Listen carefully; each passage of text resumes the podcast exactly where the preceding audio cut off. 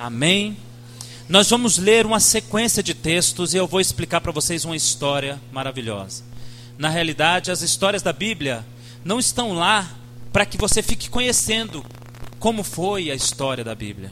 Elas estão lá para transformar a sua, para mostrar a você o que Deus fez, o que Deus faz e o que Deus fará.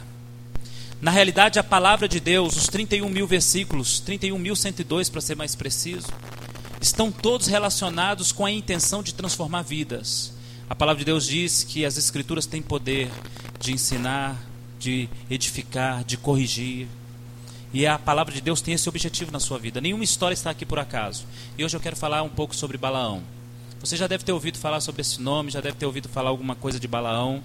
E há uma história fantástica de um Deus que falava a Balaão e um Deus que guardava o seu povo Israel.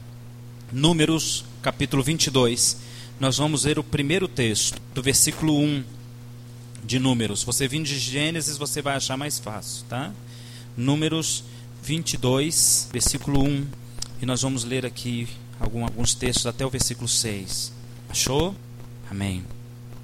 Números 22. Tendo partido os filhos de Israel, acamparam-se na campina de Moabe, além do Jordão, na altura de Jericó. Viu, pois, Balaque, filho de Zippor, tudo o que Israel fizera aos amorreus. Moabe teve grande medo deste povo, porque era muito. Andava angustiado por causa dos filhos de Israel.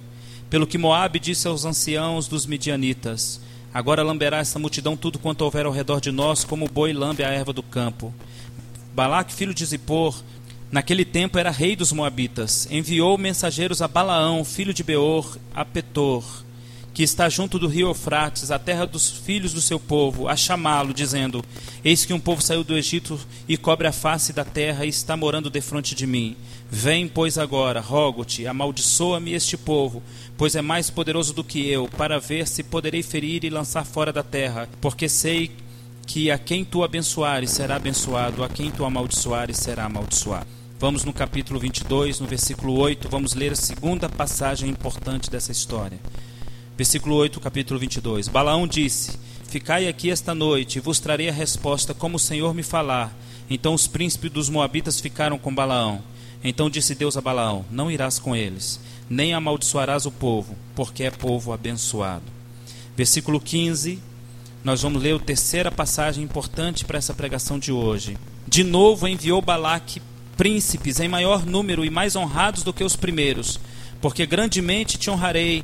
Versículo 17: E farei tudo o que me disserdes.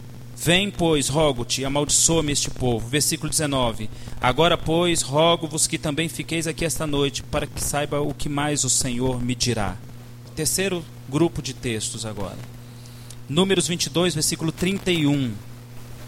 Então o Senhor abriu os olhos de Balaão. Números 22, 31. Ele viu o anjo do Senhor que estava no caminho com a sua espada desembainhada na mão, pelo que inclinou a cabeça e prostrou-se com o rosto em terra. Então o anjo do Senhor lhe disse: Por que já três vezes me espancaste a jumenta? Eis que o teu caminho é perverso diante de mim. Versículo 33. A jumenta me viu e já três vezes se desviou diante de mim. Na verdade, eu agora te haveria matado e a ela deixado com vida. Vamos ao próximo grupo de textos, no versículo 39 agora. Amém? Balaão foi com Balaque, chegaram a Kiriate Uzote. Então Balaque sacrificou bois e ovelhas, e deles enviou a Balaão e os príncipes que estavam com ele. Sucedeu que pela manhã Balaque tomou a Balaão e o fez subir a Bamote Baal. E Balaão viu dali a parte mais próxima do povo. Amém. Deixa sua Bíblia aberta que a gente vai voltar nos textos. E agora eu preciso explicar essa história. Ela é uma história um pouco longa. E a gente lendo esses vários nomes, a gente acaba se embolando, não é verdade? Então preciso falar um pouco dela para você. O que acontece? Deus tirou com mão forte o povo de Israel do Egito, fez sinais no Egito e libertou o povo de maneira extraordinária. Fez esse povo atravessar o Mar Vermelho, matou o exército de Faraó, fez o povo caminhar pelo deserto durante alguns anos e agora o povo está de frente à terra prometida, na terra dos Moabitas e Medianitas. Havia um homem só que governava esses dois reinos e ele se chamava Balaque. O seu coração se encheu de temor, porque ele já ouvira falar de tudo que os judeus viveram no Egito e no deserto todos os sinais poderosos que Deus fez com os egípcios e com o povo do deserto, livrando Israel. Ele então temeu, seu coração ficou angustiado, porque a multidão do povo de Israel oscilava em torno de 3 milhões de judeus. O número era muito grande. O exército dos judeus era em torno de 600 mil homens. Isso significaria uma batalha praticamente perdida. Se considerar ainda a mão de Deus agindo sobre Israel, isso era terrível diante dos olhos do rei Moabita e Midianita, que era Balaque. Balaque então teve uma brilhante ideia. Ele conhecia um homem nas, no seu domínio chamado Balaão. Este homem era profeta do Deus vivo. Embora ele não fosse judeu, embora ele não fosse hebreu, Deus falava com ele também. Isso porque a palavra de Deus diz que o Senhor nunca desprezou os povos. E essa palavra que eu estou dizendo para vocês foi dita por Pedro a Cornélio. Deus nunca desprezou a nenhum povo que, quer, que, que seja. Havia profetas em toda a parte do mundo. E ali havia um profeta chamado Balaão, que servia ao Deus de Israel, que temia e conhecia o Deus de Israel e era profeta, falava em nome do Senhor. Ele teve uma ideia, reuniu presentes, ouro, prata e mandou os príncipes medianitas levarem essa oferta e pedir a Balaão para que amaldiçoasse o povo, porque ele já ouvia falar também de que aquele homem de Deus, o que falava, acontecia.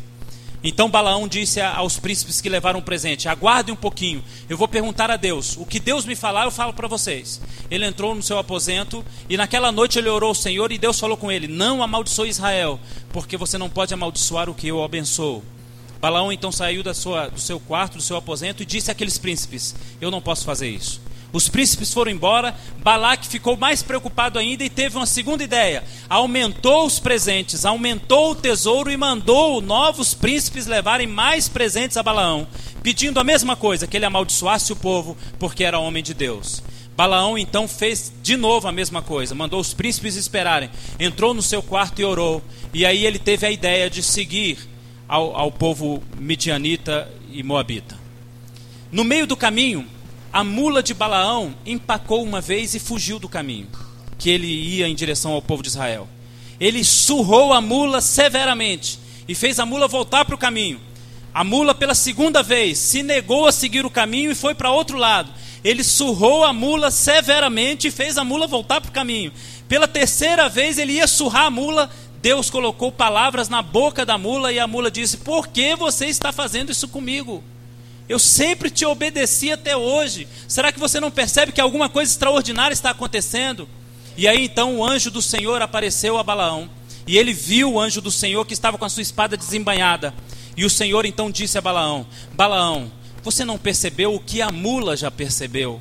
Por três vezes eu impedi a mula que levasse você a amaldiçoar o povo de Israel, porque você não pode fazer isso. Mas aí o Senhor permitiu que ele fosse e disse: Você falará o que eu colocar na sua boca. Chegando ao monte Bemote Baal, ali chamado lugar alto de Baal, diz a palavra de Deus que Balaque sacrificou sete bois e sete ovelhas. E daquele altar ele então disse a Balaão, agora amaldiçoou o povo de Israel. E a palavra de Deus diz que quando Balaão subiu aquele monte, Bamote Baal, dali de onde ele via, ele via uma parte do povo, porque a outra parte do povo estava escondido atrás dos montes de Moabe e ele viu apenas uma parte do povo. Ele não amaldiçoou, abençoou o povo. Pelo que então Balaque fez ele subir mais alto para ver o povo e o levou ao monte de Pisga. E lá no monte de Pisga, ele viu uma parte do povo e não amaldiçoou o povo. E Balaque fez ele subir a terceira vez e foi até o monte de Peor.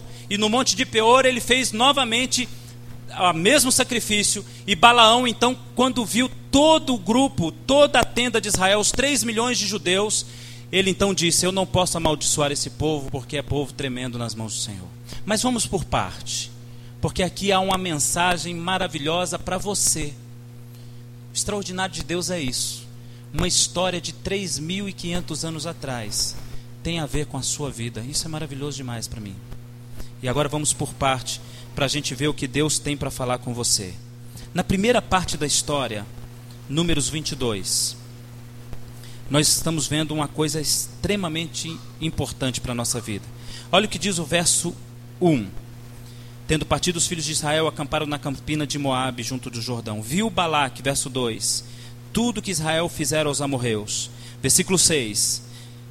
Disse Balaque: Vem, pois, agora, rogo-te, amaldiçoa este povo, porque é mais poderoso do que eu, para ver se o poderei lançar fora da terra, porque sei que tudo que abençoares será abençoado, e que tu amaldiçoares será amaldiçoado. Eu quero chamar sua atenção para um fator muito interessante aqui nesse texto. Vendo o rei Moabita que o povo de Israel não foi vencido por nenhum Deus do deserto, ele pensou: não será vencido pelo meu também. E ele então teve uma ideia: recrutar alguém que servisse o mesmo Deus do judeu, para que esse amaldiçoasse em nome do Deus do judeu o povo judeu. Então eu aprendo uma coisa aqui maravilhosa, mas ao mesmo tempo triste, chocante. Eu aprendo que o inimigo muda suas estratégias, fazendo-se valer de servos de Deus. Olha que coisa interessante, olha a seriedade de servir o nosso Senhor, irmãos. Olha a seriedade que a palavra de Deus faz a gente observar aqui agora. Balaão foi contratado por alto preço porque ele servia o Deus vivo de Israel. E ele foi contratado para amaldiçoar o povo do Deus que ele servia.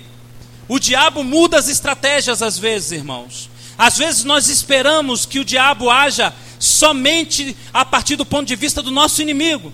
Às vezes nós pensamos que ele só irá agir a partir do nosso inimigo. Às vezes nossos olhos estão voltados apenas para aqueles que naturalmente são os nossos inimigos.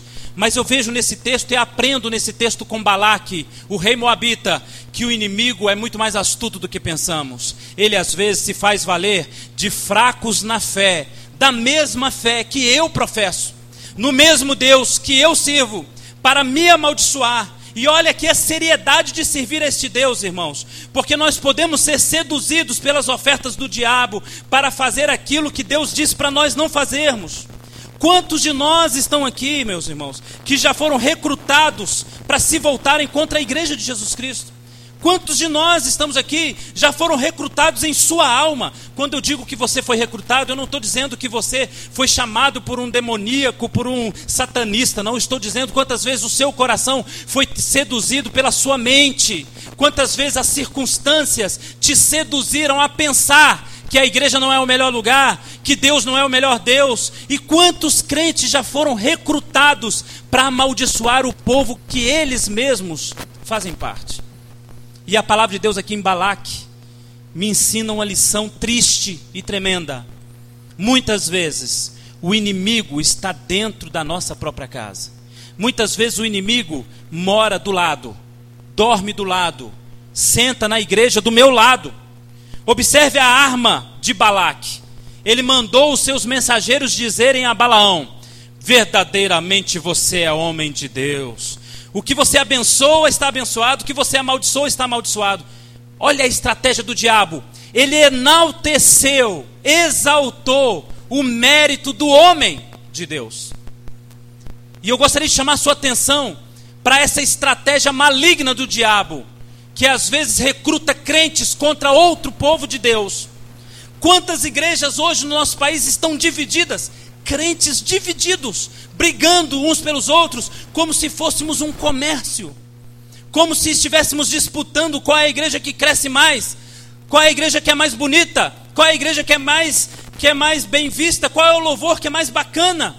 Quantos de nós estão sendo recrutados? E olha a estratégia do diabo: enaltecer, honrar o homem de Deus que está naquele lugar. Talvez Balaque, em toda a sua vida de profeta, nunca tenha ouvido de rei nenhum essa palavra que ele ouviu. Você é um homem de Deus. O diabo cutucou a vaidade de Balaão. Cutucou os desejos humanos do profeta Balaão. E eu quero abrir os seus olhos essa noite, irmãos. Nem sempre aquele que te reconhece é instrumento de bênção. Nem sempre aquele que te enaltece está sendo instrumento de bênção. Porque às vezes Deus não te enaltece, não te faz subir, porque Ele sabe do perigo de estar em cima. Ele sabe o risco de estar no trono. E se você lê a história da Bíblia, uma coisa chama a atenção da gente na história do Velho Testamento: Deus colocava reis no trono, homens simples e humildes, tementes, no trono eles caíam. No trono eles negavam a Deus. E Deus tinha que levantar outro homem no trono, humilde e simples. No trono ele caía de novo. No trono ele era novamente um pecador. E Deus levantava outro humilde e simples. No trono ele caía. O trono é perigoso. Salomão, antes do trono, foi o jovem que orou a Deus assim: Senhor, não sei entrar nem sair, tem misericórdia de mim. Mas no trono, ele construiu templos para deuses pagãos. O trono é perigoso, irmãos. Davi foi o homem que lá fora, nas campinas, escreveu os salmos: O Senhor é meu pastor e nada me faltará. Lá nas campinas, ele venceu o urso, o leão, ele lutou contra o gigante enquanto ele era humilde. No trono, ele mandou matar o inocente. O trono é perigoso, irmão. E eu aprendo aqui, meu querido, cuidado com os aplausos. Tem uma canção que a gente canta aqui na igreja que eu acho que foi extremamente inspirada por Deus. A canção diz: Senhor, esconda-me dos aplausos, esconda-me das honras, esconda-me dos presentes, esconda-me da honra que o homem me dá. E eu quero dizer uma coisa para você, meu irmão: palavra de Deus para sua vida, guarda essa hoje. Muitas vezes Deus impede que você seja honrado naquilo que você faz, porque Ele quer te manter vivo nessa obra. Ele quer te manter vivo nessa, nessa linda obra de salvação que é o Evangelho de Cristo Jesus. Muitos homens, quando sobem numa folha de papel, se sentem mais homens do que os outros, mais poderosos do que os outros, mais santos do que os outros. E com Balaão não foi diferente. Ele foi seduzido pelos, pelos elogios, pelos presentes às vezes você está aqui nessa igreja, às vezes você está na sua igreja, que eu não sei se você é daqui, e você está lá na sua igreja e ninguém te aplaude. Aí aparece alguém de outra igreja e diz: Não, você não é reconhecido na sua igreja. Cuidado com a voz do diabo, irmão. Cuidado com a voz do diabo. Isso já aconteceu aqui nesta igreja. De irmãos estarem aqui levando sua vidinha simples, mas abençoada. A sua vida cumprindo os propósitos de Deus na palavra de Deus. Aí aparece uma voz de Satanás para enaltecer. Você pode estar num lugar muito melhor. Você pode estar numa igreja muito mais bonita. Você pode estar num altar muito mais honrado. Você tem curso superior, você pode estar lá em cima. Você tem formação teológica, você pode estar lá em cima. O que você está fazendo aí no banco? Cuidado, meu irmão. Nem todo mundo que te aplaude faz isso da parte do Senhor. Vigia o teu coração, porque o Senhor quer homens humildes e simples. E a palavra de Deus diz que bem-aventurados são os humildes e simples de coração. Segundo texto que nos chama atenção agora está a coisa vai crescendo até o alvo que eu quero chegar, que é a última parte dessa história que nós lemos. Números 22, 8. Os primeiros príncipes chegaram a Balaão e ofereceram presentes. Ele disse no verso 9: Fique aqui essa noite, eu trarei resposta como o Senhor me falar. No verso 13, Deus disse: Não irás com eles, nem amaldiçoarás o povo, porque é povo abençoado. Olha que coisa interessante aqui. Primeiro grupo trouxe presentes e enalteceu Balaão. Ele falou: Pera aí que eu vou orar. Seja prudente, irmão. Quando alguém vier te oferecer alguma coisa muito bonita, oferta, quando é grande demais, o santo tem que desconfiar. Pera aí que eu vou orar. Prudência. Mas olha o que acontece no Números 22, 15. De novo enviou Balaque. Versículo 16, 17, 18, perdão. Grandemente te honrarei Versículo 20. E ele disse: Rogo-te que fiques aqui essa noite para que eu saiba. Eu tenho uma pergunta aqui, eu aprendo uma coisa interessante. Foram os príncipes pela primeira vez levando um pouco de ouro, um pouco de prata e muito elogio. Balaão disse: Espera aí que eu vou orar. A oferta era boa, mas não era tudo. Não foi capaz de seduzir os olhos de Balaão. Espera aí que eu vou orar. E qual foi a resposta de Deus, irmãos? Não amaldiçoe meu povo, porque o que eu abençoo você não pode amaldiçoar. Aí os príncipes voltam e voltam outros príncipes com mais ouro, com mais prata e com mais elogios. Eu te pergunto, por que um profeta perguntaria a Deus aquilo que ele já sabe? Por que um profeta dobraria o seu joelho diante de Deus para perguntar se ele deveria amaldiçoar, se ele já sabia o que ele deveria fazer? E aqui o que salta aos olhos é: se eu já sei a resposta de Deus, me explica essa história de tentar Deus, perguntando de novo se eu devo fazer, meu irmão. Isso se chama tentar a Deus. Deus disse: não adulterarás. E aí o crente, numa tentação de uma moça mais bonita, ele vai orar de novo: posso? Como posso, meu irmão? Deus já disse o que você pode. Quantas vezes Deus tem que dizer para você, e Ele não dirá mais de uma vez, Ele é Deus, Ele é soberano, Ele não está brincando de ser Deus com você. E quantas vezes Deus já disse, não faça, e aí vem uma oferta melhor e você, devo, Senhor. Ei, eu já disse, não faça, meu filho. Não me tente, não me provoque, não me não ire meu coração, não me irrite com isso. E vem o profeta de Deus me ensinar uma coisa tremenda. Não peça a opinião de Deus naquilo que você já sabe. Uma vez um casal chegou para um pastor lá em Belo Horizonte e pastor, nós temos uma coisa para te contar. Aí o pastor sentou, um homem muito sério. Pode falar. É que nós estamos tendo uma vida sexual ativa, somos namorados e mas eu quero dizer para o Senhor que nós oramos antes e Deus nos autorizou.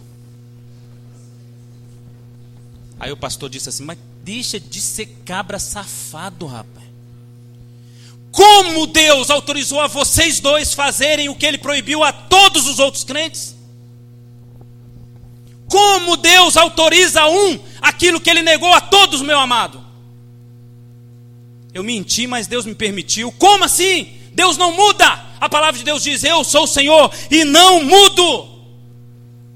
Não adianta ficar tentando mudar de ideia, mudar o coração de Deus de ideia. Você já orou a Deus, ele já te disse. Não perturbe Deus com perguntas idiotas.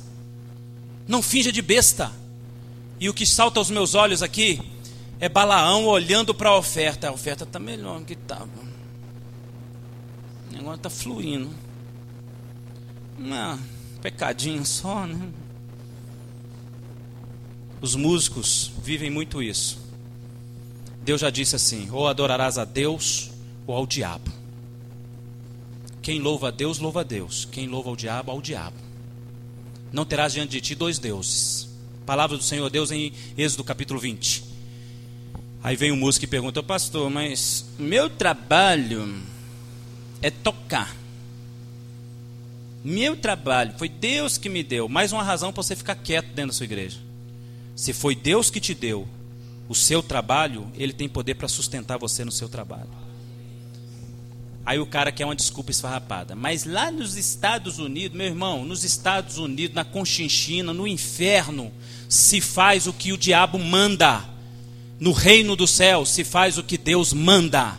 E Deus disse: Não terás outro Deus diante de mim. Ou sou eu ou é o outro. Ou você se dobra diante de mim ou diante do outro. Os dois não dá. Mas eu vou orar ao Senhor. Quem sabe Ele autoriza dessa vez. Meu irmão, não seja como Balaão não seja provocado pelos olhos, seduzido pelo que você vê. Mas, pastor, é 500 conto por show. Podia ser um milhão. 500 conto não paga sua passagem para o céu, meu irmão. 500 reais por show não paga o seu ingresso para a vida eterna. Abre teu olho. O que é pecado é pecado, o que é erro é erro. E Deus já disse: está errado. Não há desculpa. Eu sei que às vezes o camarada é muito mal acabado. E quando ele consegue uma coisinha para namorar, ele tem que ficar esperto. Mas preste atenção, meu irmão. Não segure esse namoro com pecado, porque você terá um casamento terrível. Ainda que você seja mal acabado. Deus tem sempre um chinelo velho para um pé torto. Não esquenta moringa. Guarda o teu coração. Deus sabe o que faz. Amém? Judas, no verso 11, voltando de Apocalipse, versículo 11, porque só tem um capítulo, diz assim: Ai deles, porque perseguiram o caminho de Caim, movidos de ganância, se precipitaram no erro de Balaão e pereceram na revolta de Corá. Olha o que a palavra de Deus diz: no erro de Balaão, na ganância de Balaão, na cobiça de Balaão. Eu aprendo aqui, meu irmão, que cobiça cega o crente. Os dez mandamentos estão cheios de não cobiçarás. Fuja do que os teus olhos chamam a atenção. Coloca o teu coração naquilo, não os teus olhos naquilo, irmão. O que o diabo te oferece para trair Deus não vale a pena. Judas vendeu Jesus por 30 moedas. Não traia Jesus por qualquer bênção, não, meu irmão. Tem gente que traz Jesus por qualquer bobagem. Vem cá, Balaão, aumentei o presente. Vai lá e amaldiçoa. Ele foi. Não traia Jesus por bobagem. Essa é a palavra que diz Judas. Na cobiça de Balaão, muitos naufragaram na fé. Números 22, 31, a terceira parte dessa história é fantástica. Diz assim: Então o Senhor abriu os olhos de Balaão, ele viu o anjo que estava no caminho, com a espada desembainhada na mão. Versículo 32 de Números 22. O anjo disse: Por que três vezes espancaste a jumenta? Olha para mim, irmão. Aqui um, eu aprendo uma coisa maravilhosa. Veja bem: a mula empacou uma vez, ele surrou. Duas vezes ele surrou. Três vezes ele surrou, a mula falou. Para aí, meu filho. Ué. Eu que sou mula, estou vendo, você não está vendo? Deixa eu dizer para você o que é a mula. A mula é um instrumento de viagem. É o que leva o profeta. A mula é o automóvel da época. É o que levava ele na direção. Em outras palavras, eu posso dizer que o caminho dele estava sendo impedido de seguir naquele sentido. E por três vezes, Deus cerrou a mula, cansou a mula, emperrou a mula e o camarada ainda não percebeu que Deus estava dizendo: não vá por esse caminho. O homem tem dificuldade de ouvir a voz de Deus. A mula empacou três vezes, mudou de direção três vezes, e na última vez ela arriou debaixo de Balaão. Ela sentou, ela deitou. Não vou. E eu fico vendo aqui, irmãos, o homem de Deus, às vezes, cego pela cobiça, pelo desejo de ter coisas, cego pelo desejo de ter coisas, ele não percebe que Deus está dizendo: não vá por este caminho, não faça isso. Alguém pode perguntar essa noite: como é que Deus fala, pastor? Eu não sei como é que Deus fala. Como é que eu vou saber que Deus está dizendo para eu não ir para lá ou vir para cá? Eu vou ensinar para você. Salmo 18. Abra sua Bíblia no Salmo 18. No verso 25. Salmo 18, verso 25. Para com benigno, benigno te mostras para com íntegro, também íntegro. Versículo 26 do Salmo 18. Com puro, puro te mostras, com perverso, inflexível. Tu salvas o humilde, mas aos olhos altivos tu abates. Versículo 28 do Salmo 18. Porque fazes resplandecer a minha lâmpada, Senhor meu Deus, derrama luz nas trevas. Pois contigo desbarato exércitos, com meu Deus salto muralhas. Versículo 30. O caminho de Deus é perfeito a palavra do Senhor é poder. Olha para mim. Vou te ensinar como é que Deus fala. Sabe como é que Deus fala? Abre portas e fecha portas. Permite não permite. Espanta a mula e faz a mula sentar. E se você não está entendendo assim, não adianta ele falar. Vou te falar como é que Deus fala. A palavra do Senhor é atitude. Às vezes nós esperamos aquela questão de Hollywood as, as nuvens se espalham, a luz desce. Meu servo Zé, vá para aquele lado. Aí você chora, ai meu Deus. Deus falou comigo. Deus não fala assim, mas isso é Hollywood. A palavra de Deus diz no Salmo 18: A minha palavra é poder é atitude, a minha palavra é ação. E se você não entender que eu estou dizendo para você, não faça isso, eu fechando portas, impedindo você de ir, colocando impedimentos no seu caminho, tirando a mula para o lado direito, para o lado esquerdo, fazendo ela sentar, então você não pode me ouvir, meu filho. Olha para mim aqui, meu irmão. Você não pode ouvir a Deus se você não entende que Ele já está dizendo não. Às vezes eu fico vendo o crente, Deus dizendo não de diversas formas. A moça quer casar, Deus impede. O dinheiro não vem, a festa não funciona, o casamento não dá, a igreja não libera, ela vai atrás de outra. Vai tentando Deus, irmão. Essa igreja fechou a porta, eu vou atrás da outra. A outra fechou a porta, eu vou atrás da outra. Ei, abre o olho, meu irmão. Eu vou tentar esse emprego. Por esse lado não deu certo, vou tentar o amigo. O amigo não conseguiu, vou tentar o prefeito. O prefeito não conseguiu, vou tentar aquele cara. Vai tentando. Deus está dizendo não, não, não. A mula está indo para a direita e para a esquerda. E você não está percebendo que Deus está dizendo não. Abra teu olho, meu irmão. Eu quero fazer isso, não. Escolhi aquele rapaz, Deus coloca um impedimento, um problema. Escolhi aquela moça, Deus coloca um impedimento. A família se levanta, o meu amor, vai nessa besta. Eu vivo com você até com pano de prato, vai. Vai pra você ver o que, que o pano de prato faz. Nada. Conheci uma moça que moraria com um rapaz com um pano de prato debaixo da ponte. Lutou, lutou, tem que morar com ele, casar com ele. A família dela mudou, graças a Deus. Lá ela conheceu outro homem que ela moraria com ele com um pano de prato. Não deu certo. Aí ela conheceu um rapaz bem de vida. Casou com ele. Deu certo. E ela fala assim: ai, que eu vivo com micharia. Olha aqui o pano de prato. E está debaixo da ponte. E quando Deus te ama, Ele impede que você vá para a direita ou para a esquerda. Abre teu olho, amado. Porta fechada é resposta de Deus. Porta aberta é resposta de Deus. Há oito anos atrás, essa cidade lutou para montar uma cooperação de igrejas. Oito anos lutando. Deus disse não. Ninguém concorda, ninguém pega na mão, ninguém assina. Depois de oito anos, Deus resolveu dizer sim. A mula deixou de empacar, o caminho se abriu, os pastores sentaram, conversaram. Vamos fazer isso? Vamos.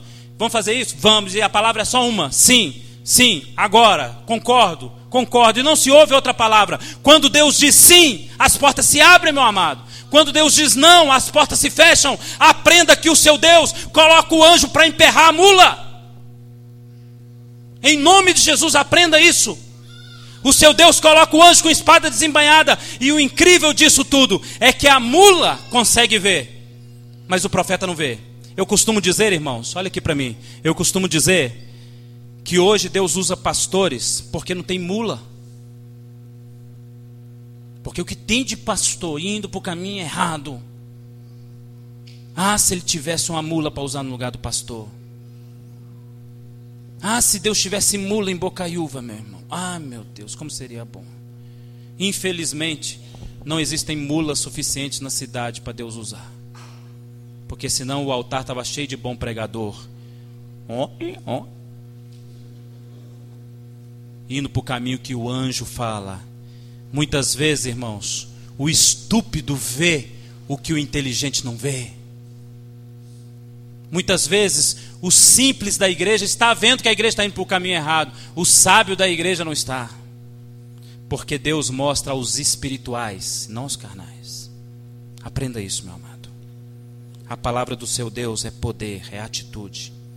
Outra coisa que a gente aprende nesse texto maravilhoso. E agora eu quero falar com você porque é a parte que eu queria chegar. Amém? Então abra comigo Números 22, versículo 39. Balaão foi com Balaque e chegaram a Kiriat Usote. Versículo 40 de Números 22.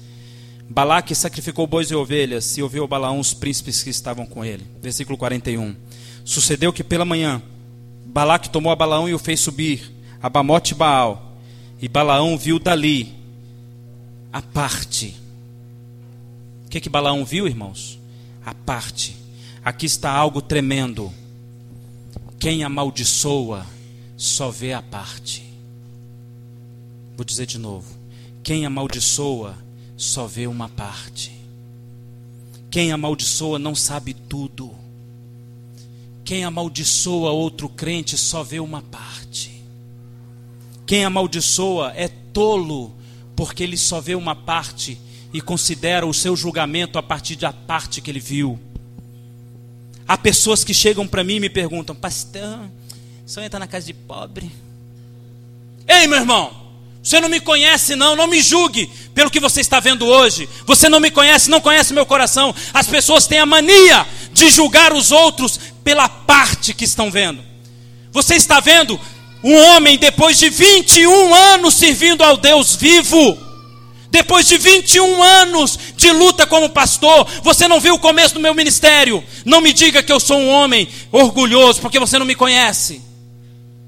Eu larguei uma profissão rentosa que me dava alto salário para ganhar um salário mínimo.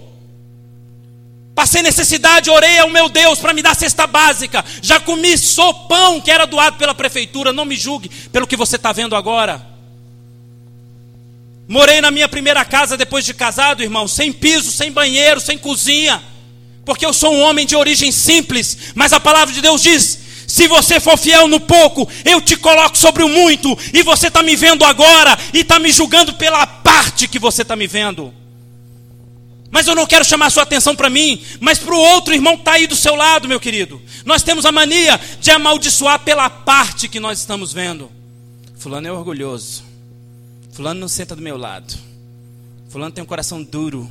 Você está vendo agora, você não sabe de nada. Você só conhece uma parte.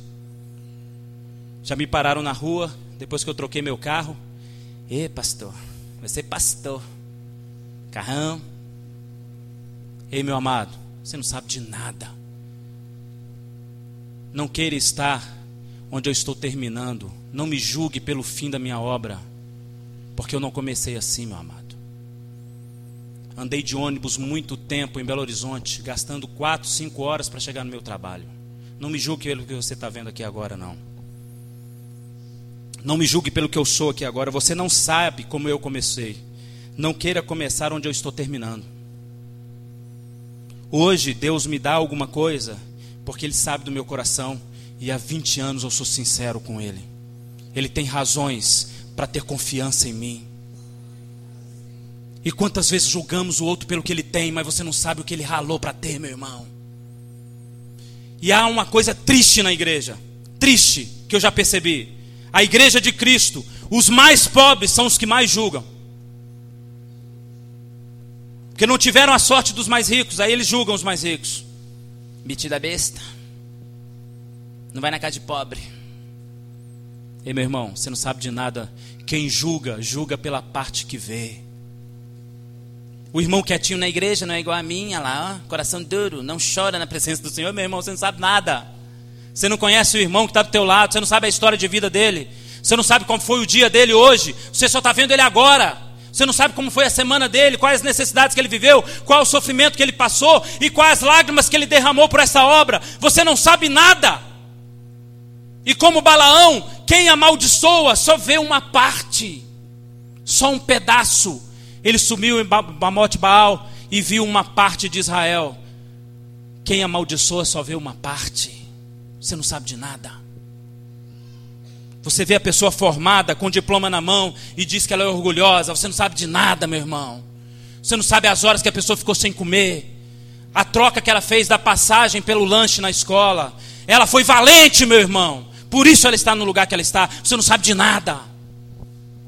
Você não sabe a vida que eu tive para fazer seminário. Andei 22 quilômetros todo dia para ir para o seminário, porque eu não tinha dinheiro de passagem. Copiava a matéria da apostila porque não tinha dinheiro para comprar apostila. Você me julga pelo que você vê agora. Você não sabe o que eu passei, meu irmão. É muito fácil julgar pelo que você está vendo agora.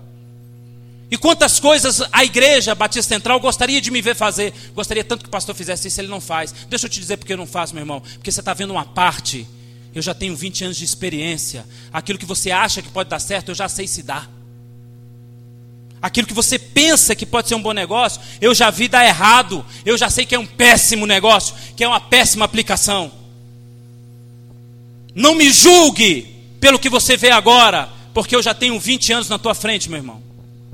Uma vez um irmãozinho chegou para mim e falou: Pastor, eu tenho idade para ser seu pai. Eu falei, irmão, você tem idade para ser meu pai? Não é. Eu tenho idade para ser seu pastor e sou. Então você se quieta aí. Porque eu sei do que eu estou fazendo, você não sabe. E se Deus me colocou sobre você, é porque eu fui chamado e não você.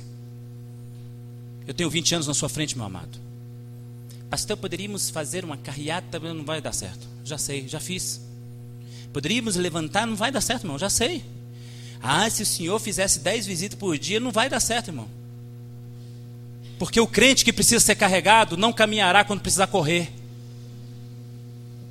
O crente que vai para a igreja porque pastor visita, ele não dará conta de seguir Jesus quando a igreja tiver que correr. Eu prefiro dizer a você, vem, e dizer a você, está ficando longe. Você vai ficar para trás, do que pegar você e colocar no colo. Porque ovelha preguiçosa engorda e não corre.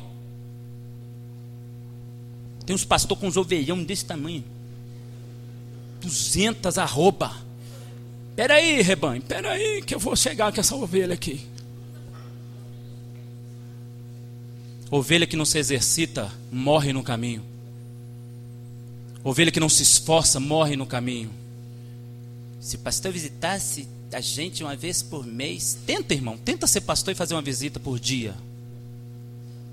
Eu estou na tua frente 20 anos, eu já sei quais são os vícios da igreja. E tem crente viciado.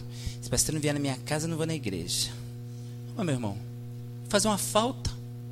Não é para mim, não, é para o reino. Fazer uma falta. São só milhões e milhões, milhares e milhares de salvos. Fazer falta. Para você que vai fazer falta. Você sabe por que, que eu venho ao culto? Não é porque eu sou pastor, não, é porque eu preciso ser salvo. Eu dependo de salvação, por isso eu venho ao culto. Agora não me julgue pelo final da minha obra. Você não sabe o começo dela, o quanto é duro isso, meu irmão. Você não sabe as lágrimas que eu derramo por sua vida aqui. Você não sabe o pranto que eu derramo por você aqui. Você não chega aqui mais cedo. Você não vem aqui durante a semana, quando eu abro essa igreja e ajoelho aqui para orar por você, você não vê. Então não me julgue pela parte que você está vendo, meu irmão. Porque os amaldiçoadores amaldiçoam pela parte. São assim os ímpios lá fora. Eles olham para você e te amaldiçoam pela parte. Fulano agora virou crente, virou assim. Ele não sabe sua história. E por que você se tornou crente. E por que você se converteu. E por que você se entregou. Ele não sabe.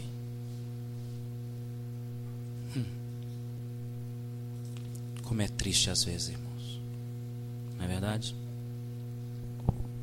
Os textos, esse texto nos revela outras coisas mais extraordinárias ainda. A palavra de Deus diz que eles foram amaldiçoados três vezes: de manhã, de tarde e de madrugada. Três vezes eles foram amaldiçoados. Eu aprendo uma coisa maravilhosa aqui. Eu aprendo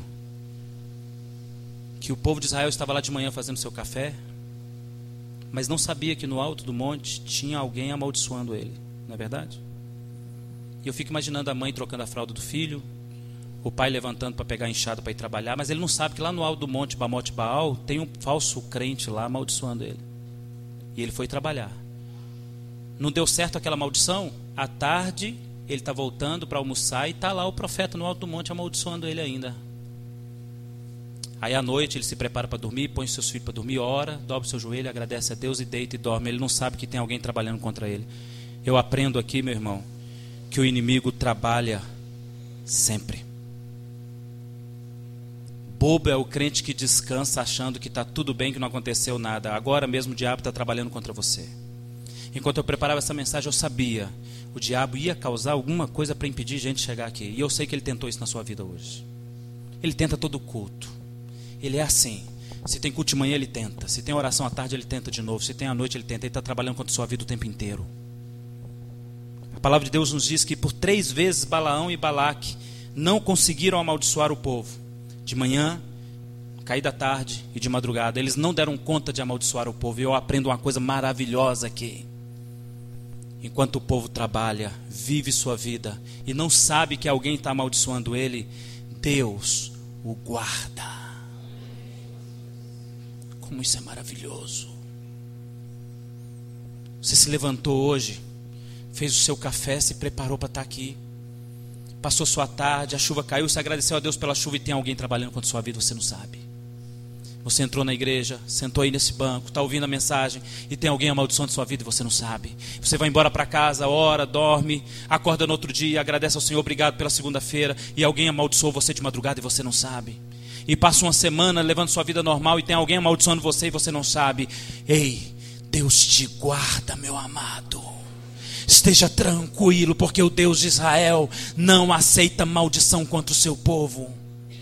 O meu Deus me guarda. Enquanto eu trabalho, Ele me guarda. Enquanto eu descanso, Ele me guarda. Enquanto eu levo minha vida, Ele me guarda. Deus é o meu protetor sempre. E eu aprendo outra coisa com essa história, irmãos. Por três vezes Balaão não pôde amaldiçoar. As suas maldições viraram bênção. E eu aprendo que tudo que o amaldiçoador faz contra você, Deus transforma em bênção. Tudo. E eu quero que você leia comigo Números 24. Fique de pé. Em Bamote Baal, de manhã cedo, o povo de Israel levantando, os meninos correndo o amaldiçoador só via uma parte da tribo de Israel. E ele levantou sua mão para amaldiçoar Israel. E ele disse: Benditas são as tendas de Jacó. Não deu conta de amaldiçoar. Aí ele subiu um pouco mais alto. Quem sabe um pouco mais alto eu consigo amaldiçoar o crente. Foi a pisga. Lá em cima ele viu uma parte do povo, estendeu sua mão e não conseguiu amaldiçoar. E eu quero dizer uma coisa aqui contra esses que dizem que você tem que fazer uma cura interior, regressar no seu passado, tem que fazer nada disso, meu irmão. Contra as tendas de Israel não há maldição. Ninguém pode amaldiçoar o crente abençoado. Isso é coisa dos loucos na fé, que tem comichão no ouvido, que estão interessados em riqueza, que faz da igreja fonte de lucro. Dizer que você tem que fazer uma regressão, orar pelo seu tataravô, pelo seu bisavô, isso é mentira. O Senhor disse a Balaão: Balaão, não levanta da sua cama, não perde tempo, meu filho. Porque você não pode amaldiçoar o que eu abençoo. Mas na terceira vez foi diferente. Balaque fez o sacrifício e Balaão não foi orar para Deus dar a maldição. Lá de cima, do último monte, do Monte Peor, ele viu toda Israel. E pela terceira vez ele não orou. Lá de cima ele disse isso, no verso 2 do capítulo 24. Levantando Balaão os olhos e vendo Israel acampado, junto com suas tribos, veio sobre ele o Espírito de Deus. E agora vem a bênção, a maldição de Balaão. Quão boas são as tuas tendas, ó Jacó. Quão boas são as suas moradas, Israel. Como vales que se estendem, como jardins à beira dos rios, como árvores de sândalo que o Senhor plantou, como cedro junto às águas. Águas manarão de seus baldes, as suas sementeiras terão águas abundantes. O seu rei levantará mais do que Agag, e o seu reino será exaltado. Deus tirou do Egito a Israel, cujas forças são como de um boi selvagem.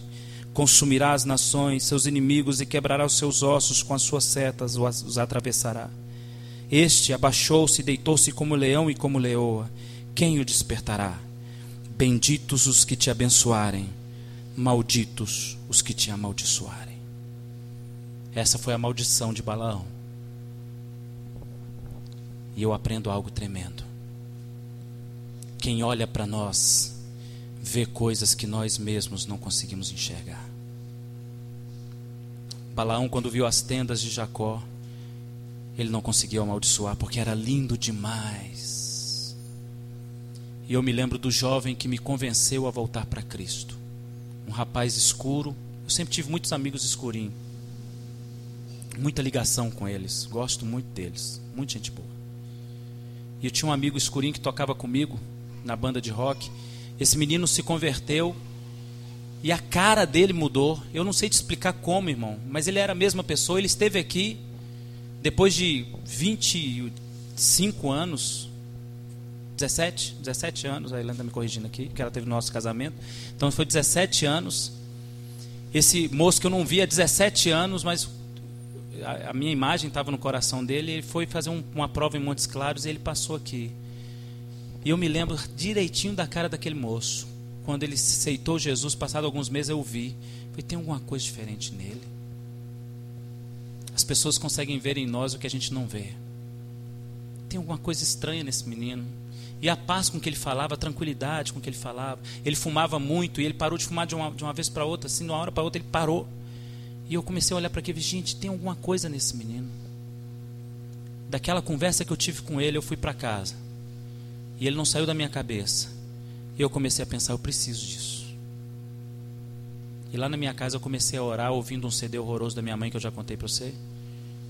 E lá Deus encheu meu coração e me convenceu que eu podia ser igual a ele. Às vezes a gente está dentro da igreja e às vezes parece com criação de filho. Quem tem filho sabe isso. A gente nunca vê o filho crescer. Né? A gente está convivendo com ele todo o tempo, a gente nunca vê diferença. Mas chega uma pessoa e fala: Nossa, como ele cresceu. Quem não está acompanhando a vida da gente vê a diferença. Às vezes você está dentro da igreja levando a mesma vidinha. Vem, ora e canta e chora. E vem, ora e canta e luta e chora. E vem, ora e canta e luta e chora. Você não está vendo, mas você está cada dia mais parecido com Jesus. Quando Balaão olhou lá de cima, ele disse: Ó oh, Jacó, como você é lindo, Jacó. Quem poderá te amaldiçoar? Você não sabe a força que você tem, meu amado. Enquanto o inimigo trabalha contra você de madrugada, o teu Deus te guarda. Porque o invejoso só vê uma parte da nossa história, não vê tudo. Mas o meu Deus me guarda em Bamote Baal meu Deus me guarda em Pisga. O meu Deus me guarda em Peor. Quanto mais alto sobe o inimigo, mais ele vê a glória de Deus na minha vida.